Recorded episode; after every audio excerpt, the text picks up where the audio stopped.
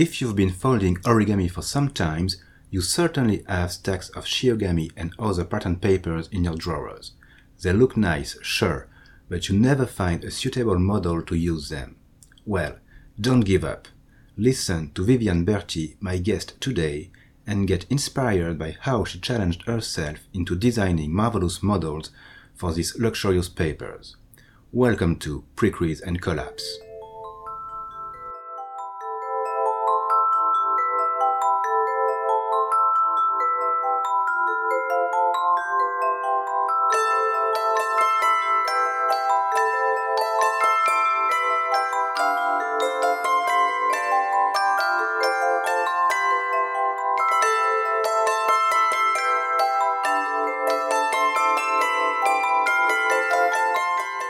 Today I'm receiving Viviane Berti, a prolific French artist.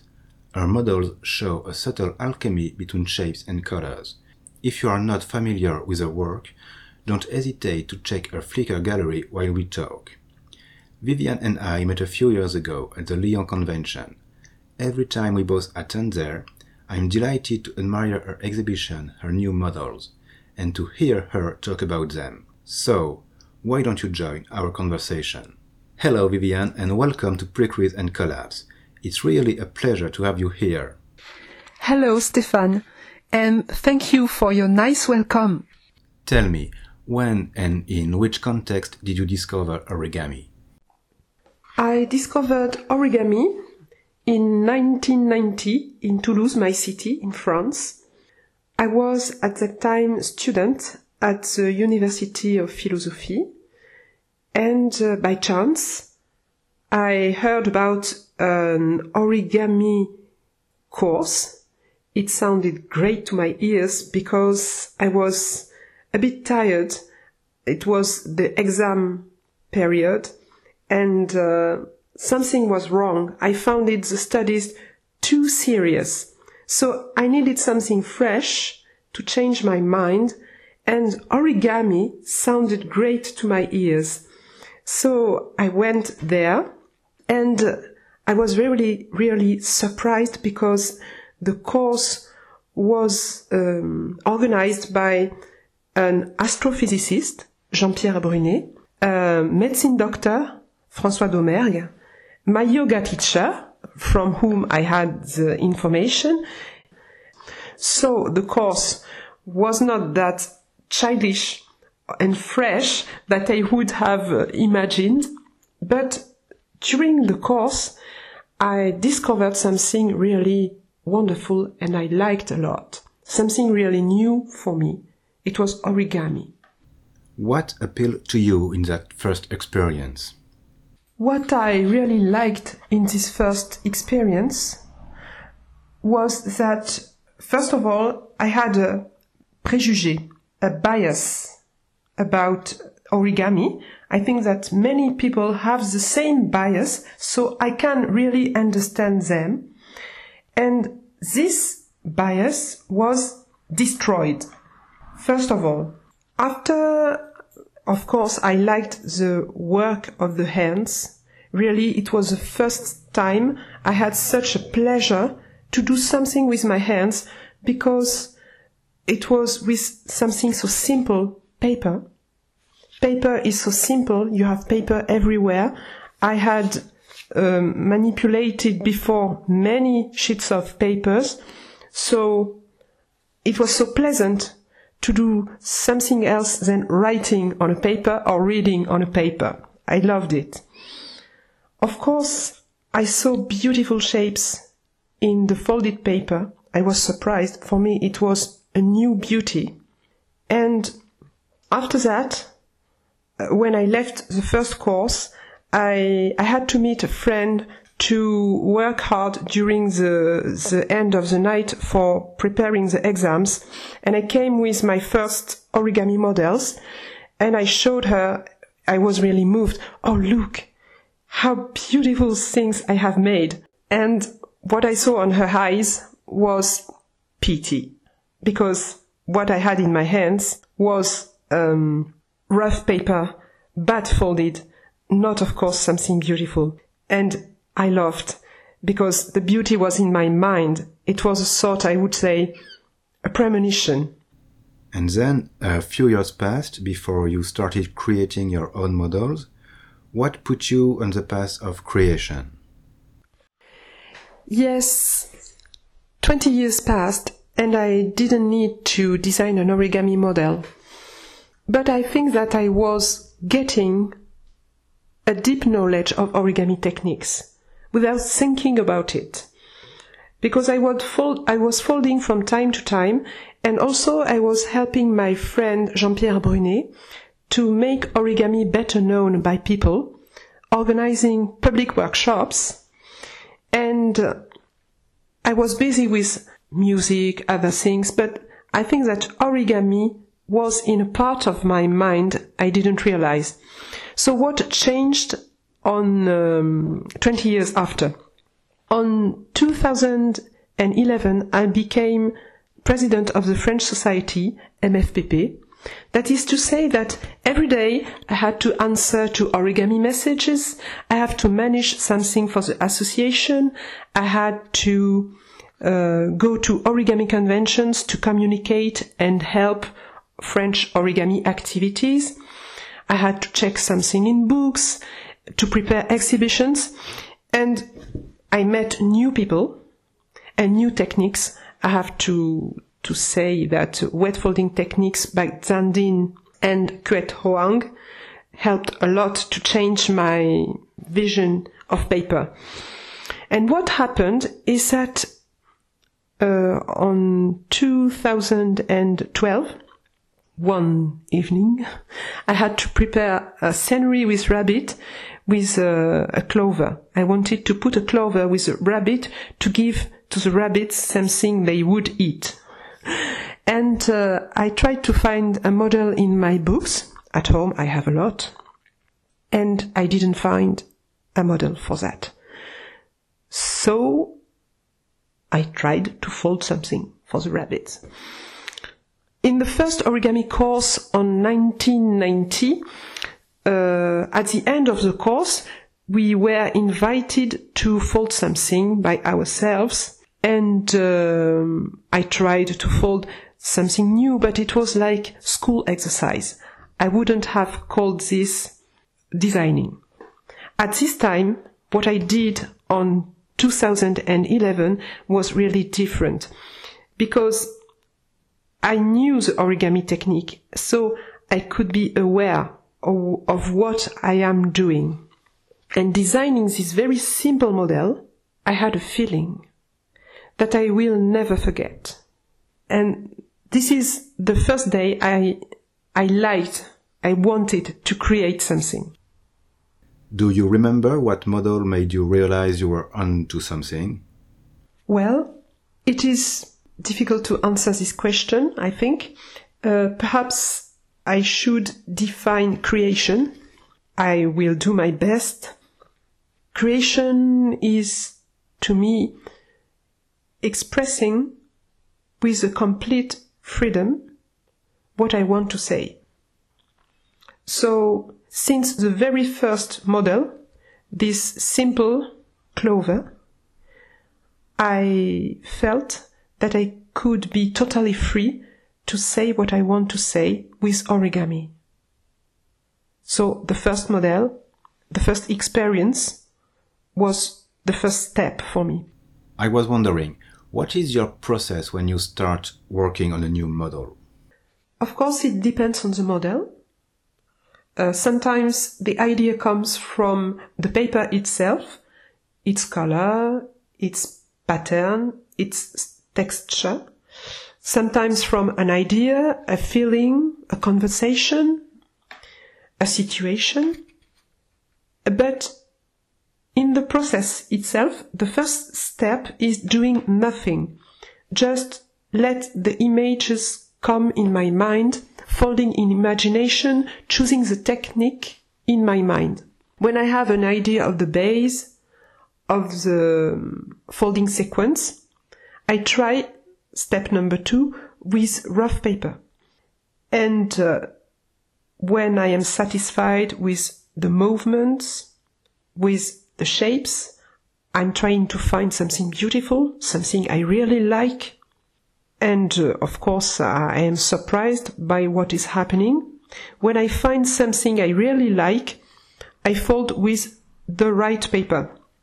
And after that, step number three, I show it to my friends and ask for them their advice. And the last step, the very last step is to draw the diagrams. When the diagrams are drawn, I am sure of every step it is finished. And sometimes I'm forgetting uh, to fold the model itself because it's on the paper I have not to remember. When I see your work, I am charmed by the smoothness of your folds. It seems to me you work by deleting unnecessary folds from a theoretical finished model to reveal its essence. Am I right? Yes, uh, you are right.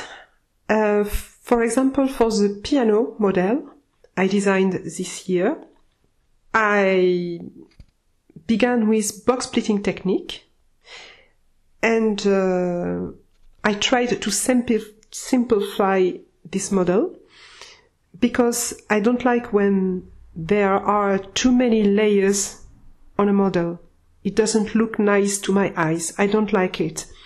So uh, I tried to find a shorter way of folding the piano and to get the purest shape I could get.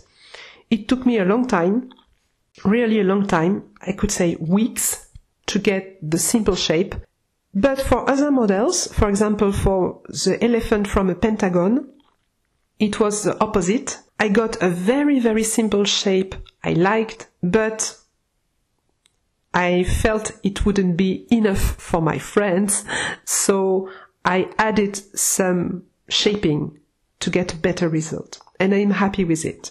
In front of an exhibition of your models, I'm struck by fluid shapes and vivid colors. They really stand out how did you find your style? Thank you, Stefan. You are very kind. About the exhibitions, um, I decided since the very beginning to put backgrounds behind my models to control the colors and contrasts because I noticed uh, I have seen many photos on the internet difficult to read for me because of the some confusion between colors. So I tried to, to control. You use pattern paper, which is, from my point of view, not so common in modern origami. Why is this choice? Yes, you are right. Um, not so many designers are folding models with pattern paper. In fact, it is difficult to fold a good model with pattern paper. Um, I had my inspiration from Roman Diaz.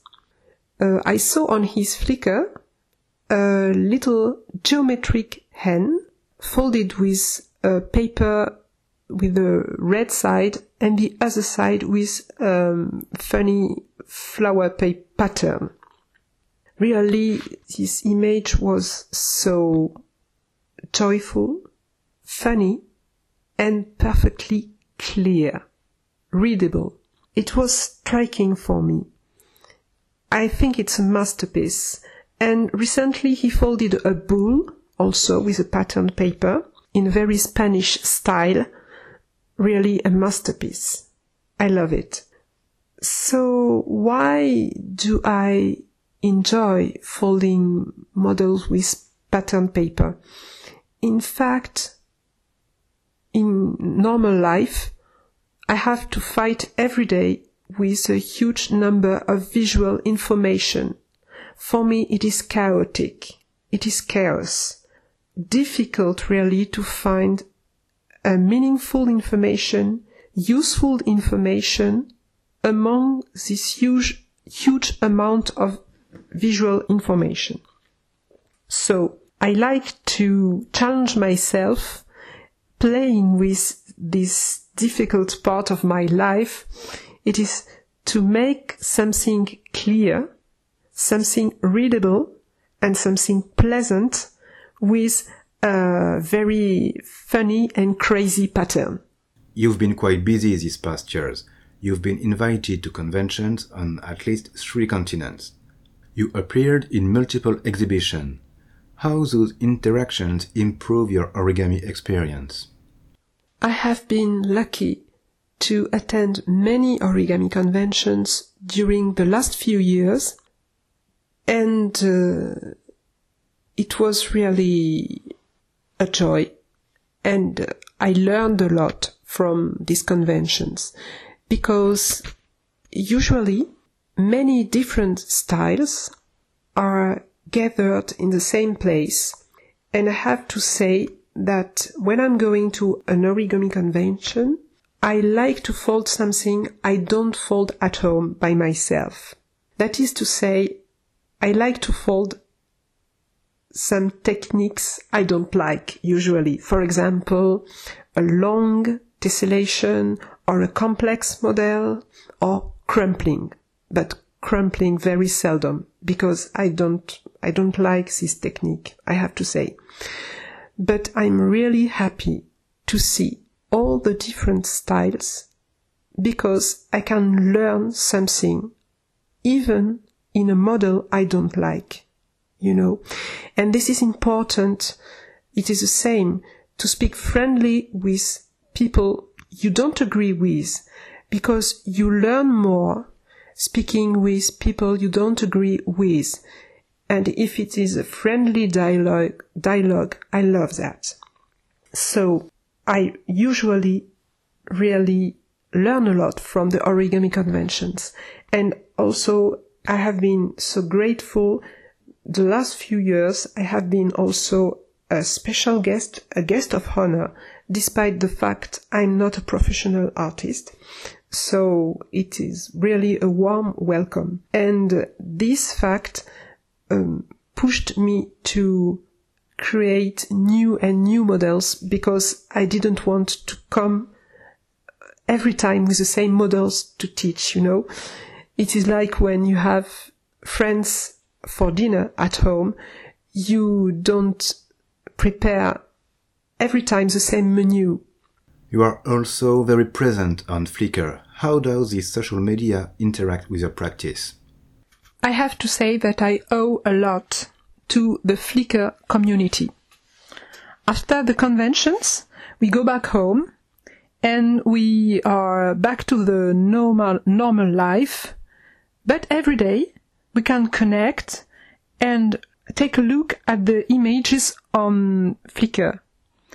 Most of the times the photos are beautiful and people are kind and um, I really can read in the comments the emotion that people can express and um, through the pictures I can guess a lot of things about the artists. It happens many times that I saw on Flickr some images and after meeting the person was not a surprise. So it is really a food for my imagination, a food for improving my imagination I really owe a lot to Flickr and um, also it is something that allows me to take my time to be aware of what I am thinking, what I am feeling. This is a time more slow, slower than in conventions. So we meet people and have to say hello and talk about many things and sometimes it's too quick for me. Well, so I had really a lot of inspirations from the images, sometimes the challenges we have on the Flickr, and um, I think that I wouldn't have been so involved in creating new models and a lot of new models without Flickr.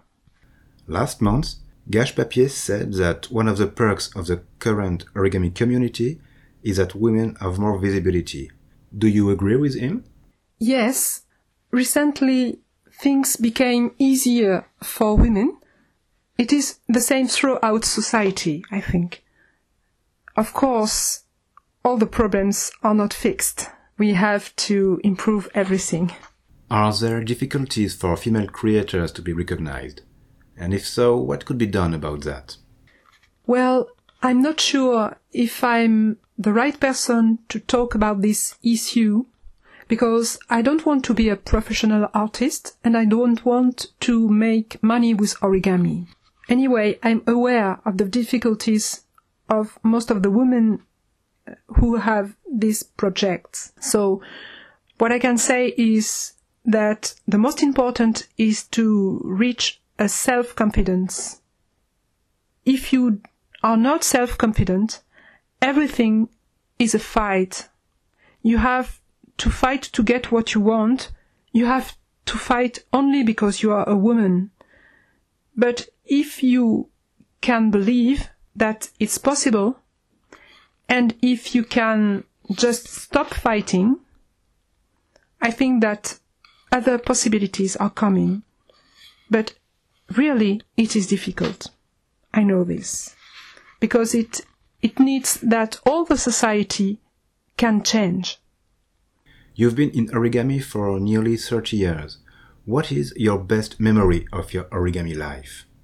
To tell the truth, I have a lot of good memories with origami, so it's not easy for me to choose one. But I will choose one. It's participating in the exhibition Mujeres de Papel in uh, EMOZ, Saragossa, Spain. The um, exhibition was organized by Alessandra Lamio and Daniela Carboni and uh, their team. And really, it was a challenge for um, Felipe Moreno and Jorge Pardo and uh, Feliz. Uh, they all together are a men team to welcome a woman team to uh, put things in their museum. And uh, all these people are so clever and talented. I'm grateful to, to them to have been able to, to go there and try to help to put all the models together and try to match in an interesting and beautiful way. So different styles. Really, it was a success. I learned a lot about art, about teamwork, about communication, and all, all, a lot of things I cannot tell here. So it's certainly about exhibition my memory number one. After that, I really loved um, participating in Paper Heroes uh, exhibition in Jaffa Museum, uh, organized by Ilan Garibi. I created for this a model of suffragette. It's a way for me to change my ideas in creation. I have to say, Mujeres de Papel and Paper Heroes are the two projects that made me really fold something that is not bird or boxes or flowers or other animals, really my ideas and feelings in a really personal way. I would have many, many things to say, but I have to stop there. And how do you think origami will evolve in the future? The origami future is a complete mystery, I think. My opinion is that if there are origami schools and if money comes into the origami field, a lot of money, things will change. If not, we can continue to enjoy origami like we are doing now. And for now, what are your immediate plans, origami speaking? My new plans are need a long time, so immediately I have nothing new. I will attend origami conventions and upload some pictures and drawing diagrams and so on. Well, thank you, Viviane. That was very nice to have you here. It's always a pleasure to talk with you. Thank you, Stefan, and bye bye. Uh, I have to say it was not easy for me to speak in English for such a long time. so thank you anyway. It was a good experience and bye bye everybody. You did really well, I can assure you. This month, I want to take advantage of Viviane's presence and ask her to pick a book from the great origami library. I did it! And it's all thanks to the books at my local library. So, Viviane, which origami book would you recommend us today? Um, I cannot choose a book. I love a lot of origami books. So I will choose, please, let me choose two books of two styles I like. The first is a book by Makoto Yamaguchi, The Beauty of Origami. It is gathering many models of many designers. The title is true. The models are beautiful. It is high level origami, figurative origami with good diagrams and satisfying results. And most of the models are known because they have been published before, but it is great to publish a book gathering, I would say, the best models. Of course, it's unfair. There are many, many other beautiful models, but uh, it's um, really a good publication. I have it at home and I totally agree with you. It's a fine recollection of the best that origami has to offer. And what is your second choice? What I like, the book I like, is those like The Origami Garden by Mark Bolitho, for example. It's a recent book also. So we have flowers and pots and um, everything to make your origami garden. All the models are related to the same project. It is this sort of book with intermediate models, not that difficult, that you can fold on one or two days for a weekend, for example. You can have a relaxing time folding your origami garden. And it is nice. I love this. Well, so there are of course many, many other books, but I have to stop now. I didn't know this one, but it seems very promising. I'll check it out. Thank you, Viviane, for your recommendation. I'll give all the details about these books in the notes. And now, let's see how origami conquers the world. Look at that. It's like a hawk. Falcon. It's beautiful. It's called origami. Japanese paper folding. Where'd she learn how to do that? I have no idea. Today, I invite you to watch a short film. It's called Origami. It was animated and directed by David Pavon and released in 2014. It has been showed in more than 100 festivals and rewarded multiple times. The story begins with an old man, a toy seller. He must enjoy origami as his shop is decorated with lots of models. We see traditional cranes and a shelf with more complex ones. Sadly, he passes away folding his last paper boat. As the old folder draws his last breath, this small piece of paper starts a journey of its own. It's a beautiful movie with a bittersweet tone. Just give in and climb aboard this brave little boat. You will remember your trip, I guarantee you. You can watch Origami on Vimeo for free. You'll get the link in the notes and on precreaseandcollapse.com. I hope you like it as well as I did. After watching this great short film, why don't you listen to some podcasts? This is the problem. Women aren't socialized to advocate for higher wages, Mhm, despite I'm the gonna need you to turn off podcast mode. Thanks. Fair enough. I want this section to be a gateway for those of you discovering podcasts through Precrease and Collapse. I aim at guiding your first steps through the podcast world and help you to discover some great shows. This month, we'll get acquainted with two female led podcasts. The first one is the audio drama Girl in Space, created by Sarah Rhea Werner. X, a biologist, is isolated on a drifting space station, the Kavatika. She was born and raised there and wasn't always alone.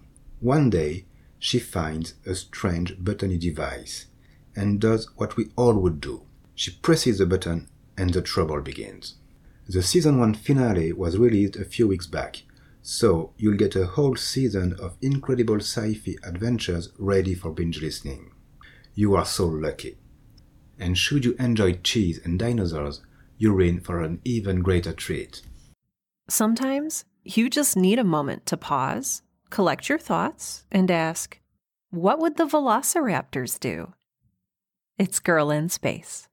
The second one is a French non-fiction podcast called La Menstruelle. Each full moon, Audrey, Fanny, Julie, Karen, Lisa, and Pom engage in open discussions about their periods. From there, they quickly extend to much larger debates. They address topics like contraception, pregnancy, endometriosis, or menopause with a strong feminist point of view. Their goal is to free the speech around these subjects, in a sense that the more we talk about them, the easier it gets. And by sharing experiences, it helps women to face and retaliate to people minimizing their problems. Non mais là c'est règle ou quoi As it is an important subject, I asked them about similar English speaking podcasts. They recommend you Period by Kate Clancy and Stuff Mom Never Told You by Annie Reed and Samantha McVay. I strongly encourage you to listen to them. I would like to end with a quick disclaimer. From October 25th to 27th, the URA will hold its 13th Lyon Ultimate Origami Convention in France. They have invited five international guests Dasha Severova from Switzerland, Oriol Esteve from Spain, Arthur Biernacki from Poland, and GW Park and Jang Yong Ik from South Korea. If you're in France or in Europe, don't hesitate to come. You'll have a wonderful time meeting other folders and attending great workshops.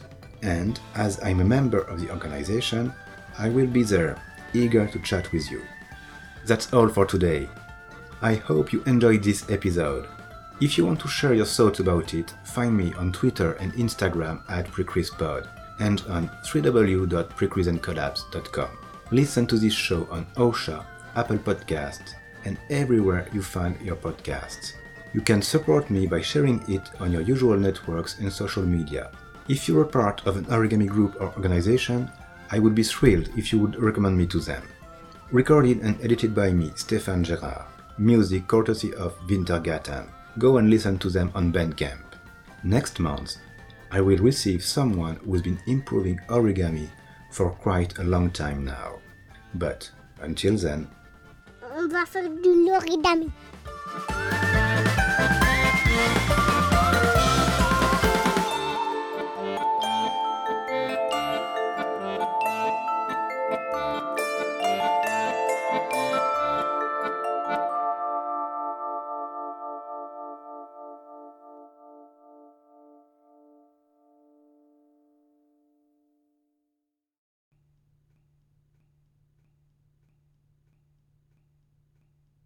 Tell me, Viviane, what suits you the best, the pre-creasing or the collapsing?